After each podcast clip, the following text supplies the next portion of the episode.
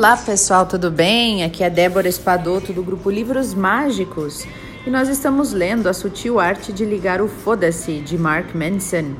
E hoje nós vamos ler, ainda no capítulo 6, o subtítulo que fala que tem, tem o subtítulo Se Mate. Estou bem curiosa para saber o que ele diz aqui. Então vamos lá. Segundo o budismo, a ideia do eu, tá? A ideia do eu não passa de uma construção mental arbitrária. E por isso é preciso abandoná-la, porque ela sequer existe. E segundo essa filosofia do budismo, né, a medida arbitrária pela qual nos, definim, nos definimos é, na verdade, algo que nos aprisiona e, portanto, é melhor abrir mão dela. Em certo sentido, daria para dizer que o budismo nos encoraja a ligar o foda-se. Essa visão dá uma sensação de insegurança, mas traz algumas vantagens em termos psicológicos. Quando nós abrimos mão das histórias que nós contamos sobre nós mesmos para nós mesmos, nós nos libertamos para agir e fracassar também, né? E com isso crescer. Quando alguém admite para si mesmo, tipo assim, acho que eu não tenho talento para relacionamentos. Isso, né? A pessoa fica livre para agir e terminar um casamento infeliz. Né? Ela aceita, ela admite para ela mesma aquela aquela dificuldade dela. E essa pessoa não estará mais protegendo uma identidade, né, ao manter uma união insatisfatória só para provar algo para si mesma.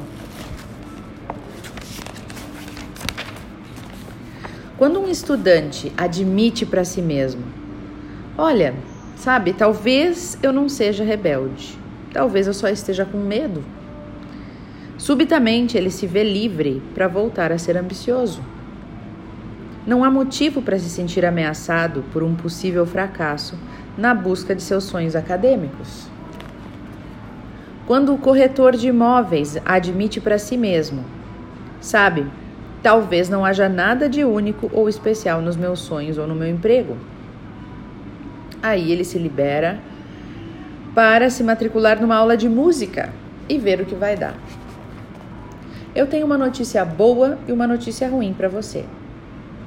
Seus problemas são bem pouco originais e especiais. E é por isso que abrir mão das coisas é tão libertador.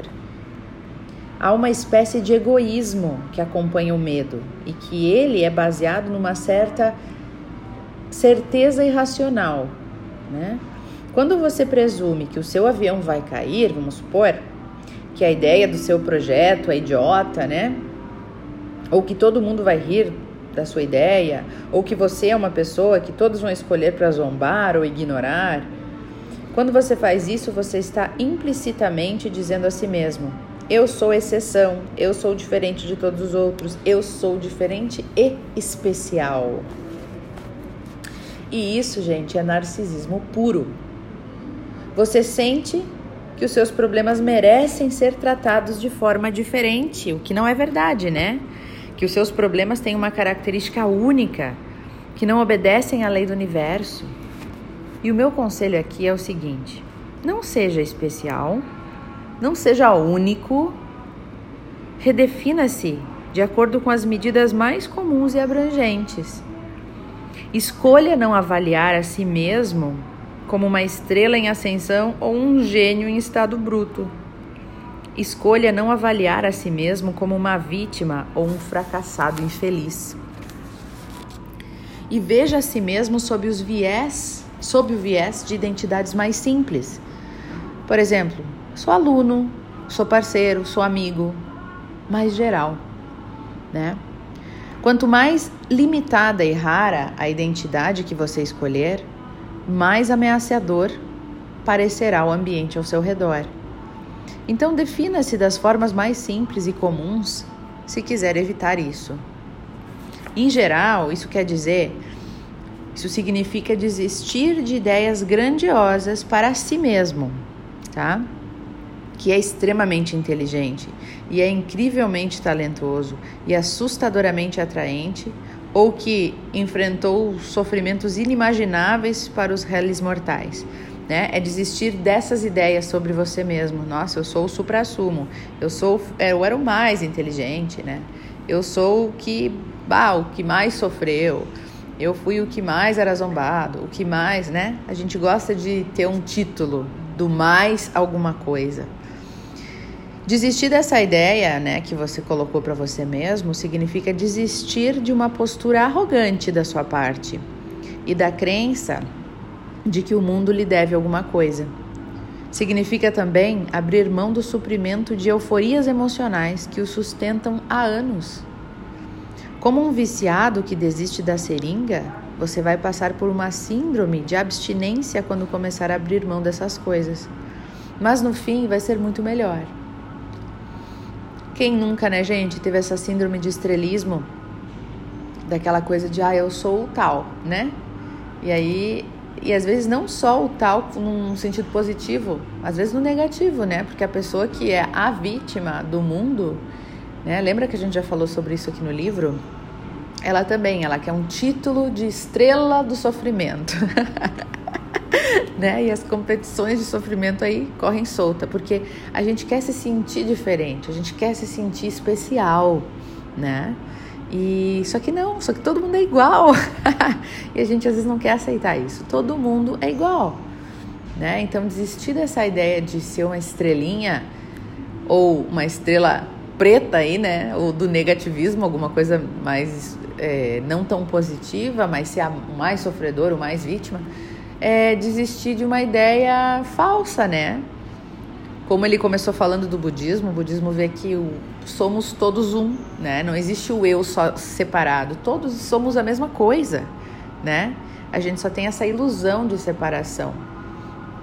Então, e essa ideia dele acho que ajuda muito a gente lembrar assim, olha, por isso que a religião muitas vezes ajuda as pessoas também nesse sentido de Todos somos filhos de Deus, todos somos iguais, é a igualdade, é as capacidades que todos temos iguais e uns desenvolvem é, de um jeito e outros desenvolvem de outro, né? Mas admitir para nós mesmos que nós não somos aquilo mais mais que a gente achou, a gente é normal, né? Então, para então poder, eu gostei dessa parte que ele fala do quando eu assumo para mim mesmo que talvez eu não, não me dei, não me dou bem nos relacionamentos, que talvez eu realmente fracassei nos meus relacionamentos eu não sei lidar com relacionamento. Né? Porque a gente fica naquela ideia, não, eu vou conseguir, eu vou fazer, eu vou fazer, e brigando com aquilo, né? E a gente não quer encarar a verdade. Nos momentos que tu admite as coisas, né? Que você olha e diz, não, é isso mesmo, fracassei. E tudo bem. Pode até doer, mas vai chorar, vai tudo botar para fora, mas vai dar aquela aliviada, né? E pensa só, você conseguir acabar, terminar um relacionamento que estava infeliz por anos. Às vezes a gente não acaba um relacionamento assim, justamente porque a gente tá com aquele contrato com a gente mesmo, né? Gente, abre mão desses contratos que vocês criaram com vocês mesmos, né? Às vezes não é nem com a pessoa, não é porque ah, eu prometi para ela lá na igreja, eu prometi no casamento que a gente ia ficar junto eternamente, eu disse sim para ela. Você não disse sim para ela. O que tá pegando aí é o que você disse para você, é o contrato que você fez com você. Porque se você assumir que não quer mais, você vai ter que abrir mão desse contrato e você se considera uma pessoa extremamente comprometida. Como assim? Você não quer abrir mão da sua identidade, né? Mesmo que isso tudo seja inconsciente. Então, por isso que a meditação é tão importante, né? Sentar, é, refletir, silenciar. E aí começam a vir as verdades. Já experimentou meditar? Sentar no silêncio por cinco minutos todos os dias, assim, ó. Respirar, focar na respiração, só isso e não pensar em nada. Claro que os pensamentos vão vir e tudo bem, mas continua ali respirando. Gente, as verdades vêm à tona. Experimenta. Começa a vir insights que você nem imaginava que pudessem vir, né? Então, Fica aí a dica para vocês hoje, não se prendam tantos aos contratos de vocês, né? Revisem esses contratos, coisa velha, né? E e meditem. Acho que meditar faz toda a diferença. Um beijo no coração de todos e até o nosso próximo áudio.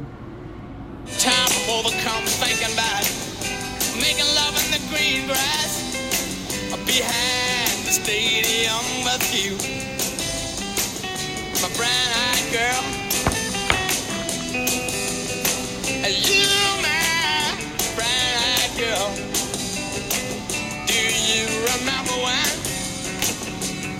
Used to sing?